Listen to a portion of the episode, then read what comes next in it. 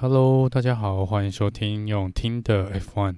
这集是匈牙利站预赛赛后的一个简报，一个很快的一个 debrief。那在赛前呢，跟自由练习站的时候，我们看到了 Has 车队正式的带出了 K Mac，呃全新的赛车哦。那果不其然呢，跟蛮多之前所传闻的一样哦，是非常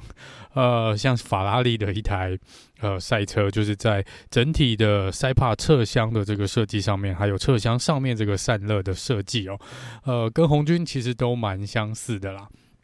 那我们现在就有有了呃绿色的红牛，然后我们之前有粉红的宾士，然后我们现在又多了一个白色的法拉利哦。至于成绩呢，倒是没有什么太，反而没有什么太大的帮助。我等一下会来聊到这一次的排名哦。那这是在赛前的部分，在自由练习三的时候，因为大雨来搅乱哦。那自由练习三呢，其实有蛮多车子都有发生打滑的意外。Sebastian Vettel 在这边算是损伤了、损坏了他的底盘哦，他的底盘是有一个蛮大的裂痕的。所以在预赛前面的这几个小时呢，Sebastian Vettel 亲自本人也亲自的下去帮忙修车哦。帮助旁边的工作人员呢，去拿拿电线啊，拿拿工具也好哦。那我们看到 Aston Martin 呢是运气不错，在预赛前赶着把 Sebastian Vettel 的赛车给修好了。他们换了一个全新的底盘，换了齿轮箱，然后还换了尾翼的部分哦。那 Aston Martin 这场比赛呢，也带来了新的尾翼。这个尾翼呢，形状有点奇怪。那他们说这个下压力是会。呃，提供比较好的下压力哦。那当然，目前来说，有一些车队是有对于这个设计是有一点点意见的。他们觉得这个是不符合大会的规定。但目前来说呢，这些东西当然都是事先跟大会有做申请哦，至少能够让你出来，看起来目前是没有什么太大的问题。那事后呢，会不会有车队在针对这个尾翼的设计进行申诉？到时候再来看看。然后，那接下来进入这个呃哦，抱歉，然后还有一件事要讲，就是在自由练习三的时候呢，Nicholas Latifi 呢创下了应该是人生生涯的在 F1 的一个记录哦。他在虽然不是在预赛，也不是在正赛的部分，但是在预呃自由练习的时候呢，他拿到了第一名哦。那一个自由练习三，他拿下了最快的速度，呃，是第一名。在大雨搅乱中的这个赛事里面呢，他至少有拿过了一个第一名哦。进入预赛的部分，雨势停了，所以在这边呢，大家就可以恢复正常的比赛的轮胎哦。那不需要再使用半雨胎或者全雨胎来比赛。那针对这个像 William 车队啊，他们如果是在雨中表现比较好的话呢，这就不是他们想要看到的一个状况哦。好，那我们预赛正式的开始哦。预赛在 Q1 被淘汰的五位车手呢，是小雪 Tsunoda。然后 Alex Albon、Sebastian Vettel、Gasly 跟 Latifi 哦，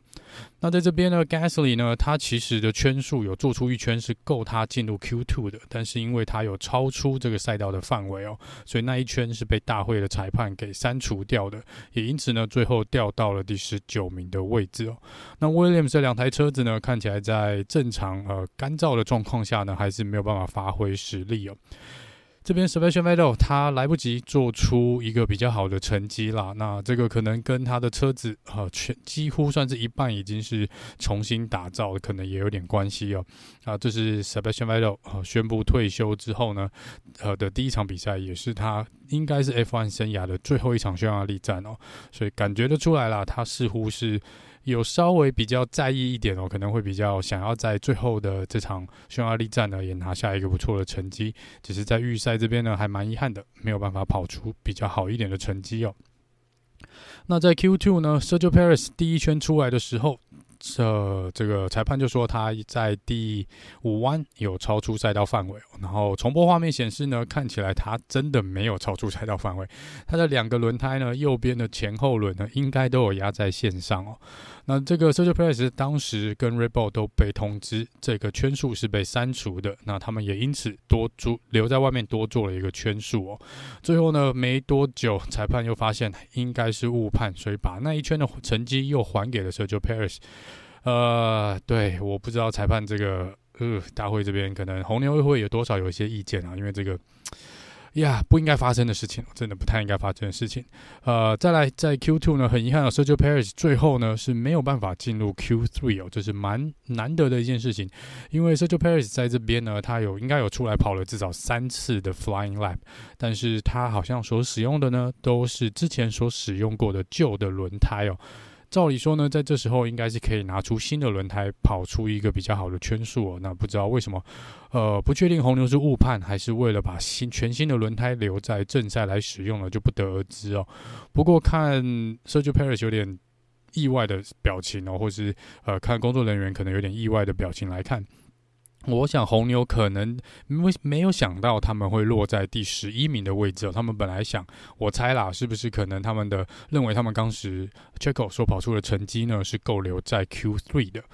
好，总之呢，在 Q2 被淘汰的五台车呢，Sergio Perez、周冠宇、Kevin Magnussen、Lance Stroll 跟 Mick Schumacher，所以两台 Has 呢也在这边做了一个淘汰哦。意外的是呢，K-Mag 虽然拿到了新车哦，但是看起来没有比。使用旧车的 Make Mark 快多少？这个可能在正赛再来仔细的观察一下，这个升级到底是算是升级在哪些地方哦？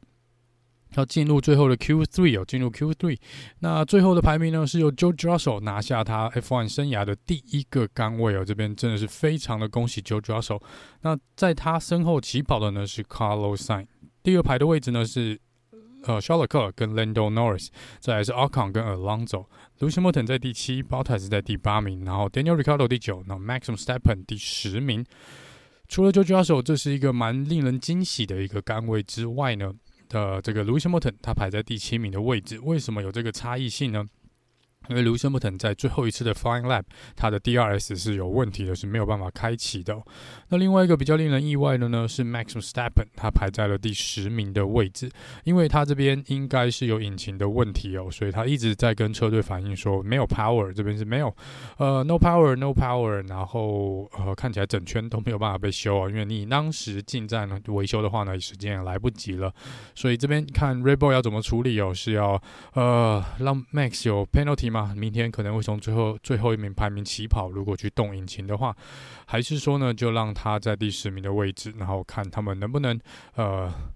不知道是软体还是硬体的问题啦。如果是软体，也许有办法解决哦，透过修正来做解决。那如果没有办法呢，呃，明天可能对红牛来说呢，都是一场硬战哦，因为是从第十跟第十一名的位置起跑。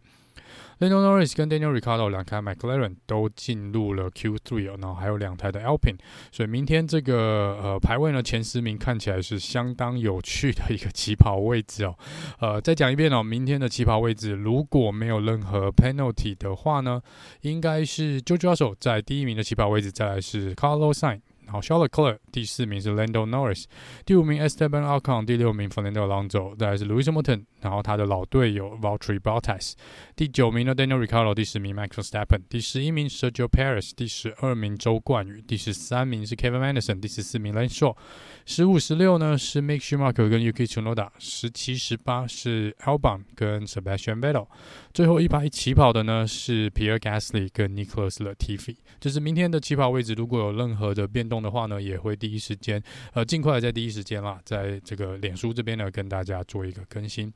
那以上呢，就是这集用听的 F One，那我们明天见喽，拜拜。